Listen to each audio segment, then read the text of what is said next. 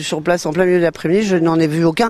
Si ce n'est que quand vous soulevez les palettes, Voilà, ils les sont soulève. quand même collés euh, sur Voilà, le bois. quoi. Voilà. Et en soirée, ben là, ils vont sortir. euh, bon, ils aiment pas le vent non plus, donc c'est vrai que c'est assez. euh, Ici, c'est un peu vanté, ouais. voilà. Et quand, euh, quand généralement j'asperce vers 7h, 19h, et ben vers 20h, 20, 21h, parce que ça dépend, voilà, s'il fait très très chaud. 21h, ils sont tous dehors. Voilà.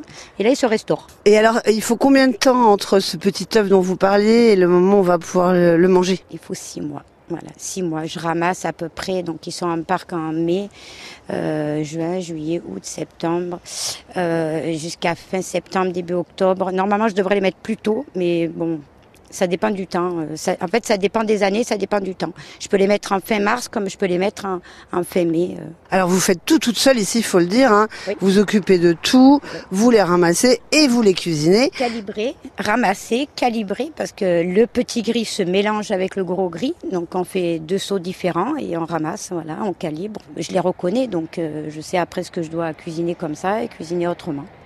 Alors justement, c'est quoi la différence entre le gris et le petit gris? Vous m'avez montré, on mettra des photos euh, Ouais. sur, euh, sur Facebook.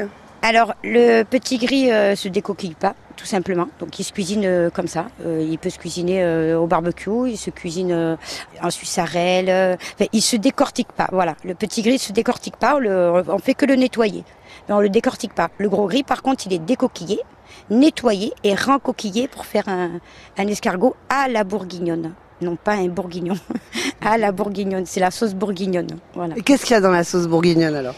Alors, il y a beaucoup de choses. Il y a le beurre, l'ail, l'échalote, le persil et l'escargot et le sel et le poivre. Voilà. Et du coup, ça veut dire que quand on le remet dans sa coquille, on enlève les intestins, toute cette partie Euh, qui non, ne se non, mange pas euh, Voilà, en fait, c'est la partie génitale. hein. C'est la partie génitale parce qu'elle est très très amère. hein. Donc, euh, on l'enlève, on la nettoie, voilà, et après, hop, on reconditionne l'escargot pour être euh, beurré, euh, réencoquillé et tout propre. Voilà.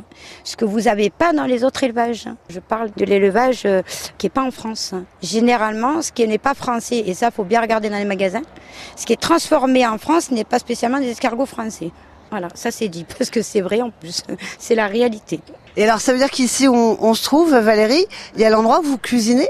Euh, oui, c'est un tout petit truc. Hein. Au départ, je cuisine dans un labo agréé. Quand c'est des grosses cuisines, c'est laboratoire agréé.